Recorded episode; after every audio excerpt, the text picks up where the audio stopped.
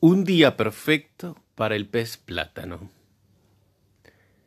En el hotel había 97 agentes de publicidad neoyorquinos. Como monopolizaban las líneas telefónicas de larga distancia, la chica del 507 tuvo que esperar su llamada desde el mediodía hasta las dos y media de la tarde. Pero no perdió el tiempo. En una revista femenina leyó un artículo titulado El sexo es divertido o infernal. Lavó su peine y su cepillo. Quitó una mancha de la falda de su traje beige. Corrió un poco el botón de la blusa de sax. Se arrancó los dos pelos que acababan de salirle en el lunar. Cuando por fin la operadora la llamó, estaba sentada en el alféizar de la ventana y casi había terminado de pintarse las uñas de la mano izquierda. No era una chica a la que una llamada telefónica le produjera gran efecto. Se comportaba como si el teléfono hubiera estado sonando constantemente desde que alcanzó la pubertad. Mientras sonaba el teléfono, con el pincelito del esmalte se repasó una uña del dedo meñique, acentuando el borde de la lúnula. Tapó el frasco y poniéndose de pie abanicó en el aire su mano pintada, la izquierda. Con la mano seca tomó el alféiz del alféizar un cenicero repleto y lo llevó hasta la mesita de noche donde estaba el teléfono. Se sentó en una de las dos camas gemelas, ya hecha, y ya era la cuarta o quinta llamada. Levantó el auricular del teléfono. Diga, dijo manteniendo extendidos los dedos de la mano izquierda lejos de la bata de seda blanca, que era lo único que llevaba puesto, junto con las chinelas. Los anillos estaban en el cuarto de baño. Su llamada a Nueva York, señora Glass, dijo la operadora. Gracias, contestó la chica, e hizo sitio en la mesita de noche para el cenicero. A través del auricular llegó una voz de mujer. Muriel, ¿eres tú? La chica alejó un poco el auricular del oído. Sí, mamá, ¿cómo estás? dijo. Estaba preocupadísima por ti. ¿Por qué no has llamado? ¿Estás bien? Traté de telefonear anoche y antenoche. Los teléfonos aquí. ¿Estás bien, Muriel? La chica separó un poco más el auricular de su oreja. Estoy perfectamente. Hace mucho calor. Este es el día más caluroso que ha habido en Florida desde... ¿Por qué no has llamado antes? He estado tan preocupada. Mamá, querida, no me grites. Te oigo perfectamente, dijo la chica. Anoche te llamé dos veces, una vez justo después. Le dije a tu padre que seguramente llamarías anoche, pero no. Él tenía que... ¿Estás bien, Muriel? Dime la verdad. Estoy perfectamente. Por favor, no me preguntes siempre lo mismo. ¿Cuándo llegasteis? No sé, el miércoles de madrugada. ¿Quién condujo? Él, dijo la chica. Y no te asustes, condujo bien. Yo misma estaba asombrada. ¿Condujo él? Muriel, me diste tu palabra de que... Mamá, interrumpió la chica. Acabo de decírtelo. Condujo perfectamente. No pasamos de ochenta en todo el trayecto, esa es la verdad. ¿No trato de hacer el tonto otra vez con los árboles? Vuelvo a repetirte que condujo muy bien, mamá. Vamos, por favor. Le pedí que mantuvieras, que se mantuviera cerca de la línea blanca del centro y todo lo demás. Y entendió perfectamente y lo hizo. Hasta se esforzaba por no mirar los árboles. Se notaba. Por cierto, ¿papá ha hecho arreglar el coche? Todavía no. Es que piden cuatrocientos dólares solo para... Mamá, Seymour le dijo a papá que pagaría, le pagaría todo, así que no hay motivo para. Bueno, ya veremos. ¿Cómo se portó, digo, en el coche y demás? Muy bien, dijo la chica. ¿Sigue llamándote con ese horroroso? No, ahora tiene uno nuevo. ¿Cuál? Mamá, ¿qué importancia tiene? Muriel, insisto en saberlo. Tu padre. Está bien, está bien. Me llama Miss Buscón Espiritual 1948, dijo la chica con una risita. No tiene nada de gracioso, Muriel. Nada de gracioso. Es horrible. Realmente es triste. Cuando pienso como. Mamá, interrumpió la chica. Escúchame. ¿Te acuerdas de aquel libro que me mandó de Alemania? Unos poemas en alemán. ¿Qué hice con él? Me he estado rompiendo la cabeza. Lo tienes tú. ¿Estás segura? dijo la chica. Por supuesto, es decir, lo tengo yo, está en el cuarto de Freddy. Lo dejaste aquí y no había sitio en la... ¿Por qué? ¿Te lo ha pedido él? No, simplemente me preguntó por él cuando veníamos en el coche. Me preguntó si lo había leído. Pero está en alemán. Sí, mamita, ese detalle no tiene importancia, dijo la chica cruzando las piernas. Dijo que casualmente los poemas habían sido escritos por el único gran poeta de este siglo. Me dijo que debería haber comprado una traducción o algo así. O aprendido el idioma. Nada menos. Espantoso, espantoso, es realmente triste. Ya decía tu padre anoche. Un segundo, mamá, dijo la chica. Se acercó hasta el alféizar en busca de cigarrillos, encendió uno y volvió a sentarse en la cama. ¿Mamá? dijo, echando una bocanada de humo. Muriel, mira, escúchame. Te estoy escuchando. Tu padre habló con el doctor Sivetsky. Sí, dijo la chica. Le contó todo, por lo menos eso me dijo. Ya sabes cómo es tu padre. Los árboles, ese asunto de la ventana, las cosas horribles que le dijo a la abuela acerca de sus proyectos sobre la muerte, lo que hizo con esas fotos tan bonitas de las Bermudas, todo. Y dijo la chica. En primer lugar, dijo que era un verdadero crimen que el ejército le hubiera dado de alta del hospital. Palabra, en definitiva, Dijo a tu padre que hay una posibilidad, una posibilidad muy grande, dijo, de que Seymour pierda por completo la razón, te lo juro. Aquí en el hotel hay un psiquiatra, dijo la chica. ¿Quién? ¿Cómo se llama? No sé, Reeser o algo así. Dicen que es un psiquiatra muy bueno. Nunca lo he oído nombrar. De todos modos, dicen que es muy bueno. Muriel, por favor, no seas inconsciente. Estamos muy preocupados por ti. Lo cierto es que anoche tu padre estuvo a punto de enviarte un telegrama para que volvieras inmediatamente a casa. Por ahora no pienso volver, mamá. Así que tómalo con calma. Muriel, te doy mi palabra. El doctor Sivetsky ha dicho que Seymour podría perder por completo la. Mamá. Acabo de llegar. Hace años que no me tomo vacaciones y no pienso meter todo en la maleta y volver a casa porque sí dijo la chica. Por otra parte, ahora no podría viajar, estoy tan quemada por el sol que ni me puedo mover. ¿Te has quemado mucho?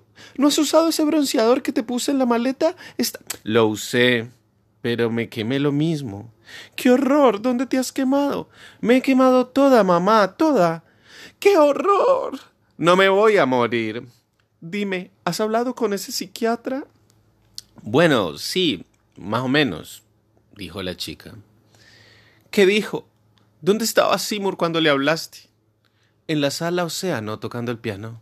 Ha tocado el piano las dos noches que hemos pasado aquí. Bueno, ¿qué dijo? Oh, no mucho. Él fue el primero en hablar. Yo estaba sentada anoche a su lado jugando al bingo y me preguntó si el que tocaba el piano en la otra sala era mi marido. Le dije que sí, me preguntó si Seymour estaba enfermo o algo por el estilo. Entonces yo le dije ¿Por qué te hizo esa pregunta?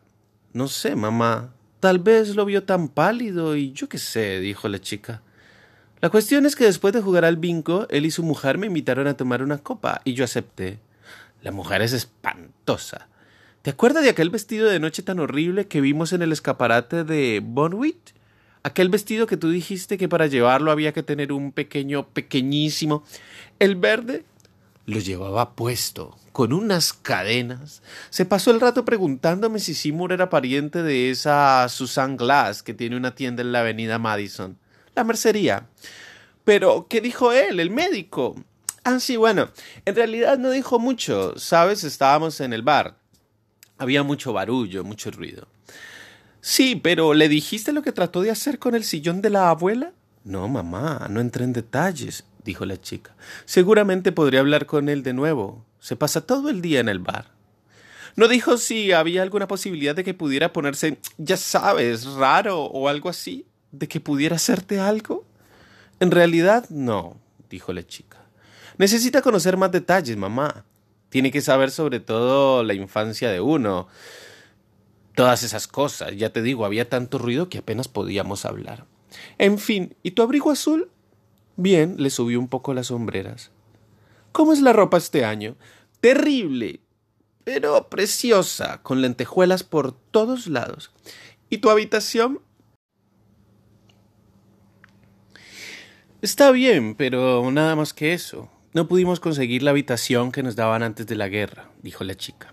Este año la gente es espantosa. Tendrías que ver a los que se sientan a nuestro lado en el comedor. Parece que hubieran venido en un camión. Bueno, en todas partes es igual. ¿Y tu vestido de baile? Demasiado largo. Te dije que era demasiado largo. Muriel, te lo voy a preguntar una vez más. ¿En serio? ¿Va todo bien? Sí, mamá, dijo la chica, por enésima vez. ¿Y no quieres volver a casa? No, mamá. Tu padre dijo anoche que estaría encantado de pagarte el viaje si quisieras irte sola a algún lado y pensarlo bien. Podrías hacer un hermoso crucero. Los dos pensamos. No, gracias, dijo la chica y descruzó las piernas. Mamá, esta llamada va a costar una flor.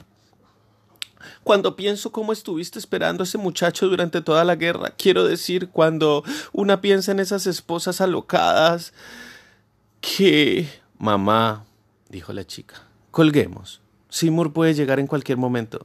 ¿Dónde está? En la playa. ¿En la playa? ¿Solo? ¿Se porta bien en la playa?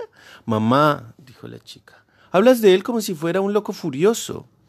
No he dicho nada de eso, Muriel. Bueno, esa es la impresión que das. Mira, todo lo que hace es estar tendido en la arena. Ni siquiera se quite el albornoz. ¿Que no se quite el albornoz? ¿Por qué? No lo sé. Tal vez porque tiene la piel tan blanca. Dios mío, necesita tomar sol. ¿Por qué no lo obligas? Lo conoces muy bien, dijo la chica, y volvió a cruzar las piernas. Dice que si no quiere tener un montón de imbéciles alrededor mirándole el tatuaje. Si no tiene ningún tatuaje, ¿o acaso se hizo tatuar cuando estaba en la guerra? No, mamá, no, querida, dijo la chica, y se puso de pie. Escúchame, a lo mejor te llamo otra vez mañana. Muriel, hazme caso. Sí, mamá, dijo la chica, cargando su peso sobre la pierna derecha. Llámame en cuanto haga o diga algo raro. Ya me entiendes, ¿me oyes? Mamá, no le tengo miedo a Seymour. Muriel, quiero que me lo prometas. Bueno, te lo prometo. Adiós, mamá, dijo la chica. Besos a papá. Y colgó.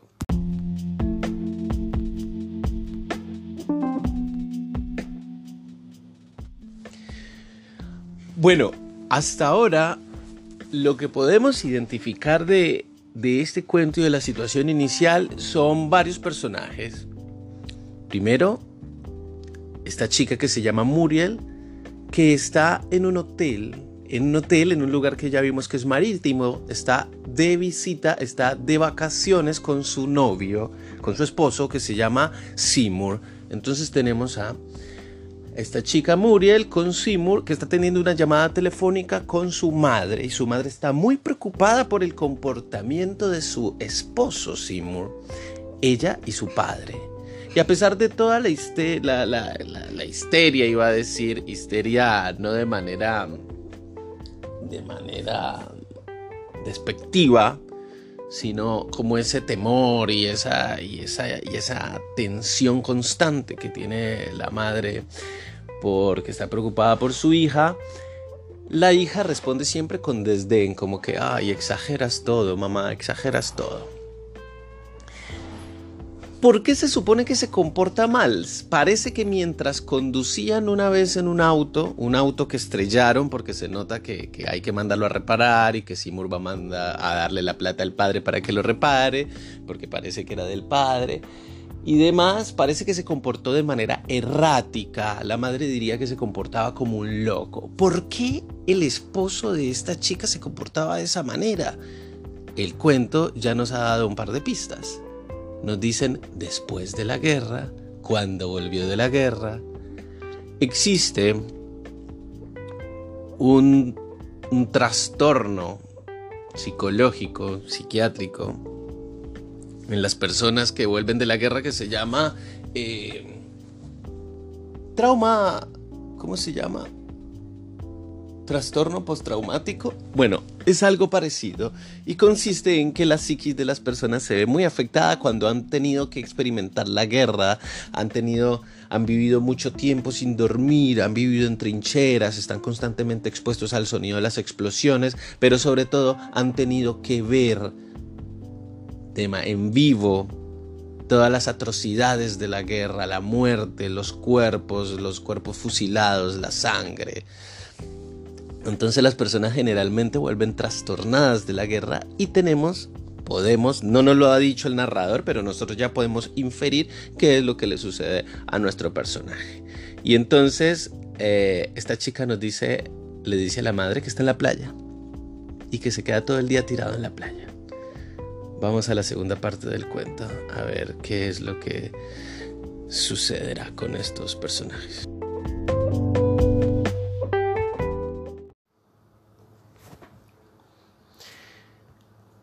Ver más vidrio, dijo Sybil Carpenter, que estaba alojada en el hotel con su madre.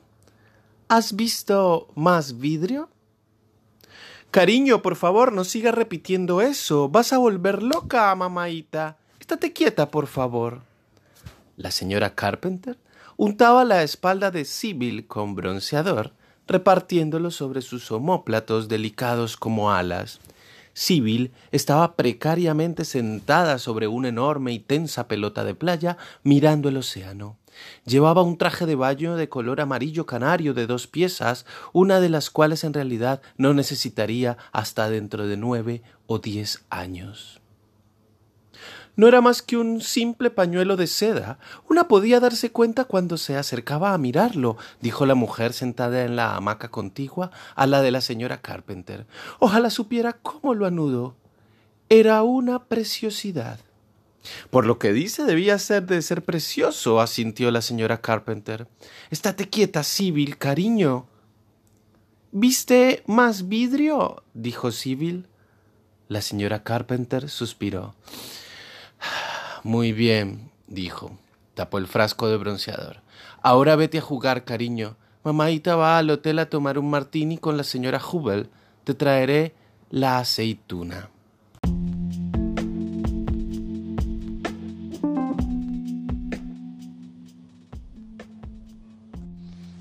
Rápidamente hay que agregar algo.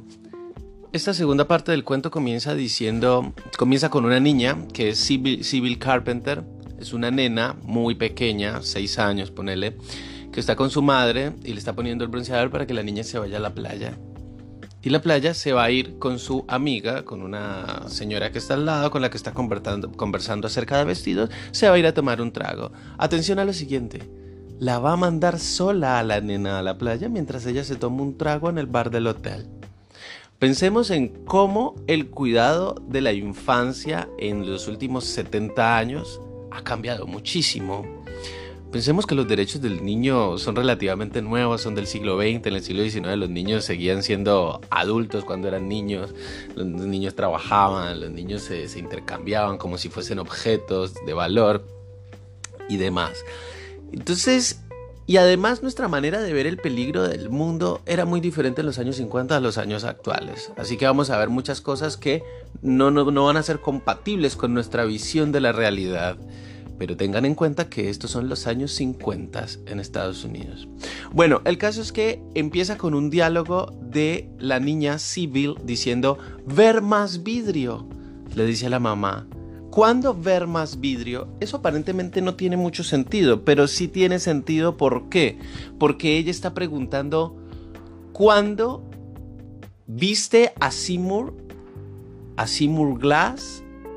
¿Cuándo veré o cuándo verás a Seymour Glass?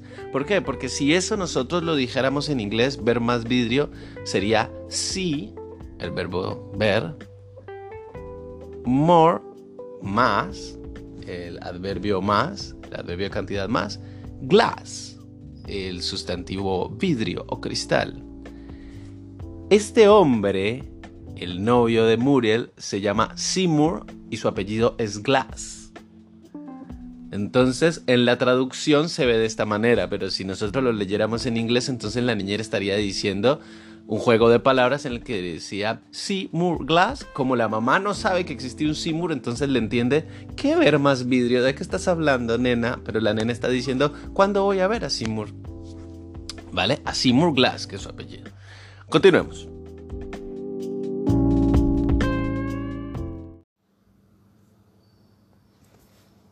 Cuando estuvo libre, Sibyl echó a correr inmediatamente por el borde firme de la playa hacia el pabellón de los pescadores. Se detuvo únicamente para hundir un pie en un castillo de arena inundado y derruido y enseguida dejó atrás la zona reservada a los clientes del hotel.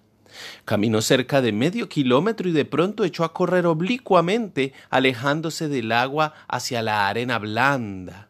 Se detuvo al llegar junto a un hombre joven que estaba echado de espaldas. ¿Vas a ir al agua a ver más vidrio? dijo.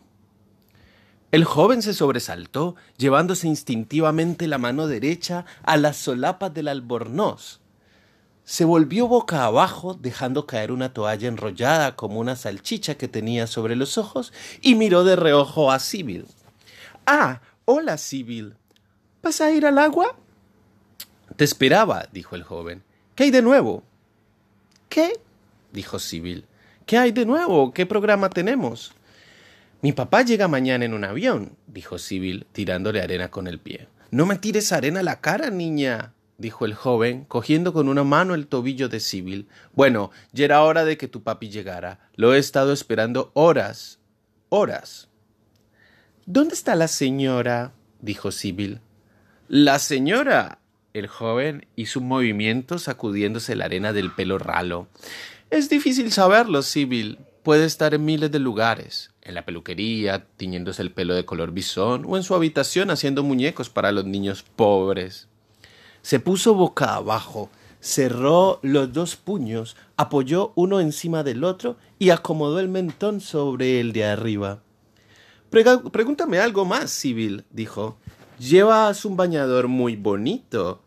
Si hay algo que me gusta, es un bañador azul. Sibyl lo miró asombrada y después contempló su prominente barriga. Es amarillo, dijo. Es amarillo. ¿En serio? Acércate un poco más. Sibyl dio un paso adelante. Tienes toda la razón del mundo. ¡Qué tonto soy! ¿Vas a ir al agua? dijo Sibyl. Lo estoy considerando seriamente, Sibyl. Lo estoy pensando muy en serio. Sibyl hundió los dedos en el flotador de goma que el joven usaba a veces como almohadón. Necesita aire, dijo. Es verdad, necesita más aire del que estoy dispuesto a admitir. Retiró los puños y dejó que el mentón descansara en la arena. Sibyl, dijo, estás muy guapa. Da gusto verte. Cuéntame algo de ti. Estiró los brazos hacia adelante y tomó en sus manos los dos tobillos de Sibyl. Yo soy Capricornio. ¿Cuál es tu signo? Sharon Lipschutz dijo que la dejaste sentarse a tu lado en el taburete del piano, dijo Sibyl. Sharon Lipschutz dijo eso. Sibyl asintió enérgicamente. Le soltó los tobillos, encogió los brazos y apoyó la mejilla en el antebrazo derecho. Bueno, dijo, tú sabes cómo son estas cosas, Sibyl. Yo estaba sentado ahí tocando y tú te habías perdido de vista totalmente. Y vino Sharon Lipschutz y se sentó a mi lado. No podía echarla de un empujón, ¿no es cierto? Sí que podías. Ah, no, no era posible. Pero ¿sabes lo que hice? ¿Qué? Me imaginé que eras tú. Sibyl se agachó y empezó a cavar en la arena. Vayamos al agua, dijo. Bueno, replicó el joven. Creo que puedo hacerlo. La próxima vez échala de un empujón, dijo Sibyl. ¿Qué echa quién? A Sharon Lipschutz. Ah, Sharon Lipschutz, dijo él. Siempre ese nombre. Mezcla de recuerdos y deseos. De repente se puso de pie y miró al mar. Sibyl, dijo, ya sé lo que podemos hacer. Intentaremos pescar un pez plátano. ¿Un qué? Un pez plátano, dijo, y desanudó el cinturón de su albornoz. Se lo quitó. Tenía los hombros blancos y estrechos. El traje de baño era azul eléctrico. Plegó el albornoz primero a lo largo y después en tres, en tres dobleces. Desenrolló la toalla que se había puesto sobre los ojos, la tendió sobre la arena y puso encima el albornoz plegado. Se agachó, recogió el flotador y se lo puso bajo el brazo derecho. Luego, con la mano izquierda, tomó la de Sibyl. Los dos echaron a andar hacia el mar. Me imagino que ya habrás visto unos cuantos peces plátano, dijo el joven. Sibyl negó con la cabeza. ¿En serio que no? ¿Pero dónde vives entonces? No sé, dijo Sibyl. Claro que lo sabes, tienes que saberlo. Sharon Lipschutz sabe dónde vive y solo tiene tres años y medio. Sibyl se detuvo de un tirón, soltó la mano de la de él, recogió una concha y la observó con estudiado interés. Luego la tiró. Whirly Wood, Connecticut, dijo, y echó nuevamente a andar sacando la barriga. Whirly Wood, Connecticut, dijo el joven. ¿Eso por casualidad no está cerca de Whirly Wood, Connecticut? Sibyl lo miró. Ahí es donde vivo, dijo con impaciencia. Vivo en Whirly Wood, Connecticut. Se adelantó unos pasos, se cogió el pie izquierdo con la mano izquierda y dio unos dos o tres saltos. No puedes imaginarte cómo lo aclara todo eso, dijo él. Sibyl soltó el pie. ¿Has leído El negrito Sambo? dijo. Es gracioso que me preguntes eso, dijo él. Da la casualidad que acabé de leerlo anoche. Se inclinó y volvió a tomar la mano de Sibyl. ¿Qué te pareció? ¿Te acuerdas de los tigres que corrían todos alrededor de ese árbol? Creí que nunca iban a parar. Jamás vi tantos tigres. No eran más que seis, dijo Sibyl. Nada más que seis, dijo el joven. ¿Y dices nada más? ¿Te gusta la cera? preguntó Sibyl. ¿Si me gusta qué? La cera. Mucho. ¿A ti no? Sibyl asintió con la cabeza. ¿Te gustan las aceitunas? preguntó. Las aceitunas, sí, las aceitunas y la cera. Nunca voy a ningún lado sin ellas. ¿Te gusta Charon Lichutz? preguntó Sibyl. Sí, sí me gusta. Lo que más me gusta de ella es que nunca hace cosas feas a los perritos en la sala del hotel. Por ejemplo, a ese bulldog enano de la señora canadiense. Te resultará difícil creerlo, pero hay algunas niñas que se divierten mucho pinchándolo con los palillos de los globos. Pero Sharon jamás. Nunca es mala ni grosera. Por eso la quiero tanto. Sibyl no dijo nada. Me gusta masticar velas, dijo ella por último. Ah, ¿y a quién no? dijo el joven mojándose los pies. Diablos, qué fría está esta. Dejó caer el flotador en el agua. No, espera un segundo, Sibyl. Espera a que estemos un poquito más adentro. Avanzaron hasta que el agua llegó a la cintura de Sibyl. Entonces el joven la levantó y la puso boca abajo en el flotador. ¿Nunca usas gorro de baño ni nada de eso? preguntó él. No me sueltes, dijo Sibyl. Sujétame, ¿quieres? Señorita Carpenter, por favor. Yo sé lo que estoy haciendo, dijo el joven. Ocúpate solo de ver si aparece un pez plátano. Hoy es un día perfecto para los peces plátano. No veo ninguno, dijo Sibyl. Es muy posible. Sus costumbres son muy curiosas, muy curiosas. Siguió empujando el flotador. El agua le llegaba al pecho. Llevan una vida triste, dijo. ¿Sabes lo que hacen, Sibyl? Ella negó con la cabeza. Bueno, te lo explicaré. Entran en un pozo que está lleno de plátanos. Cuando entran, parecen peces como todos los demás. Pero una vez dentro se portan como cerdos, ¿saben? ¿Sabes? He oído hablar de peces plátano que han entrado nadando en pozos de plátanos y llegaron a comer setenta y ocho plátanos. Empujó al flotador y a su pasajera treinta centímetros más hacia el horizonte. Claro, después de eso engordan tanto que ya no pueden salir, no pasan por la puerta. No vayamos tan lejos, dijo Sibyl. ¿Y qué pasa después con ellos? ¿Qué pasa con quiénes? Con los peces plátano. Bueno, ¿te refieres a después de comer tantos plátanos que no pueden salir del pozo? Sí, dijo Sibyl. Mira, lamento decírtelo, Sibyl. Se mueren. ¿Por qué? preguntó Sibyl. Contraen fiebre platanífera, una enfermedad terrible. Ahí viene una ola, dijo Sibyl nerviosa. No le haremos caso, la mataremos con la indiferencia, dijo el joven, como dos engreídos. Tomó los tobillos de Sibyl con ambas manos y, empujó hacia adelante. El flotador levantó la proa por encima de la ola. El agua empapó los cabellos rubios de Sibyl, pero sus gritos eran de puro placer. Cuando el flotador estuvo nuevamente inmóvil, se apartó de los ojos un mechón de pelo pegado húmedo y comentó Acabo de ver uno. ¿Un qué, amor mío? Un pez plátano. No, por Dios, dijo el joven. ¿Tenía algún plátano en la boca? Sí, dijo Sibyl. Seis. De pronto, el joven tomó uno de los mojados pies de Sibyl que colgaban del borde del flotador y le besó la planta. ¡Eh! dijo la propietaria, la propietaria del pie volviéndose. ¿Cómo eh? Ahora volvamos, ya te has divertido bastante. No. Lo siento, dijo, y empujando el flotador hacia la playa hasta que Sibyl descendió. El resto del camino lo llevó del brazo. Adiós, dijo Sibyl, y salió corriendo hacia el hotel.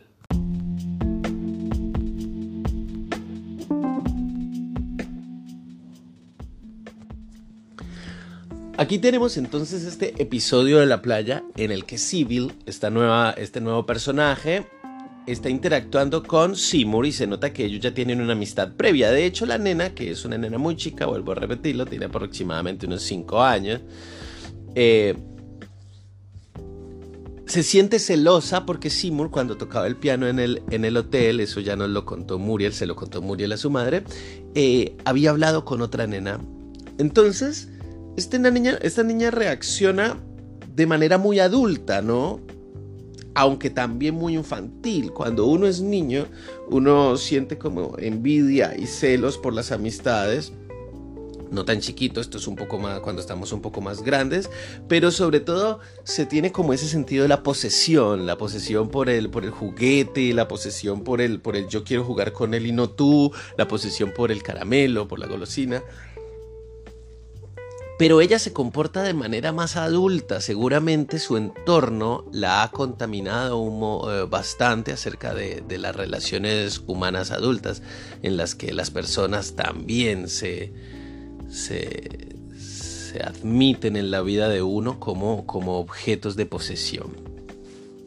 Pero luego vamos a ver que hay una cantidad de situaciones que nosotros hoy consideraríamos no correctas en la interacción entre un adulto y un niño, o un adulto y una niña, en este caso. Y para eso van a va a funcionar un montón todo el conocimiento que nosotros tenemos sobre el mundo, pero no solamente el conocimiento que tenemos sobre el mundo, sino la cantidad de información entre líneas que nosotros podemos leer del mundo una cantidad de mensajes subrepticios que hay en las relaciones sociales, una cantidad de símbolos. Nosotros sabemos que eh, el plátano, cuando hablamos de plátano, estamos refiriéndonos a la banana y la banana es claramente un símbolo fálico en nuestra sociedad. Es decir, que hace referencia, hace referencia simbólica siempre al, al, al, órgano sexual masculino.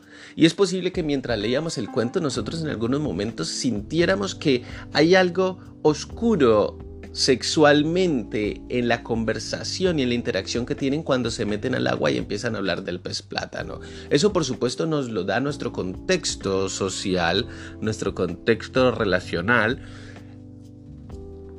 y puede que tenga sentido.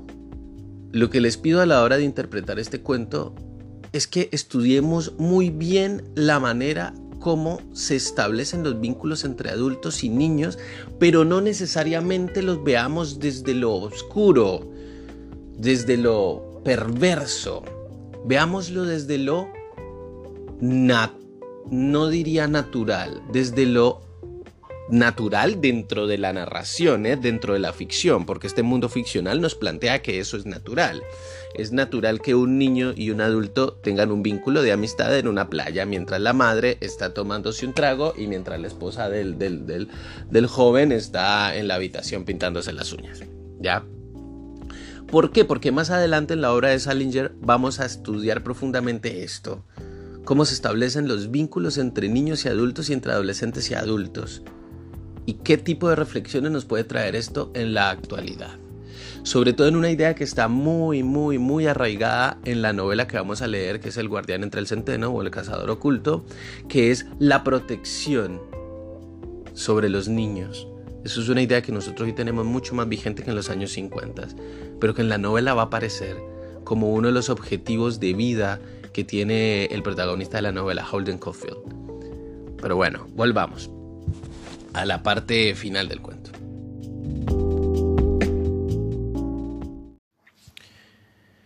El joven se puso el albornoz, cruzó bien las solapas y metió la toalla en el bolsillo.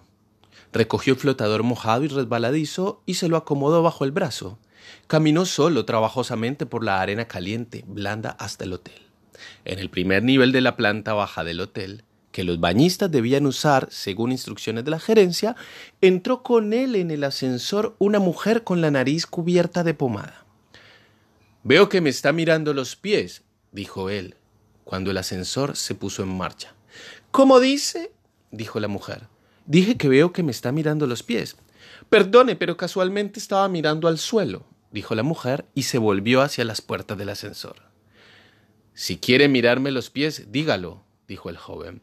Pero maldita sea, no trate de hacerlo con tanto disimulo. Déjeme salir, por favor, dijo rápidamente la mujer a la ascensorista. Cuando se abrieron las puertas, la mujer salió sin mirar atrás.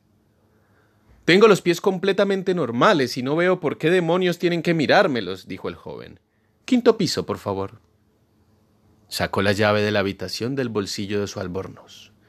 Bajó en el quinto piso, caminó por el, eh, por el pasillo y abrió la puerta del 507.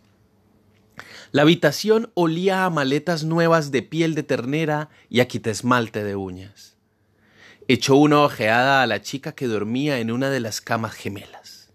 Después fue hacia una de las maletas, la abrió y extrajo una automática de debajo de un montón de calzoncillos y camisetas. Una Orgis calibre 7.65. Sacó el cargador, lo examinó y volvió a colocarlo. Quitó el seguro. Después se sentó en la cama desocupada miró a la chica, apuntó con la pistola y se disparó un tiro en la sien derecha.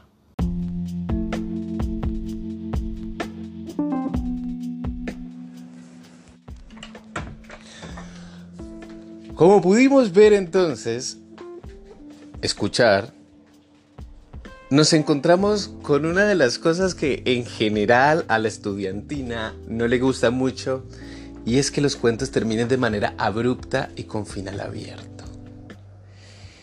Y esa es justamente una de las características de, de los cuentos, que son textos narrativos breves de un solo protagonista, de un par de protagonistas y de un solo conflicto, que en general terminan de manera abrupta para producir ciertos efectos.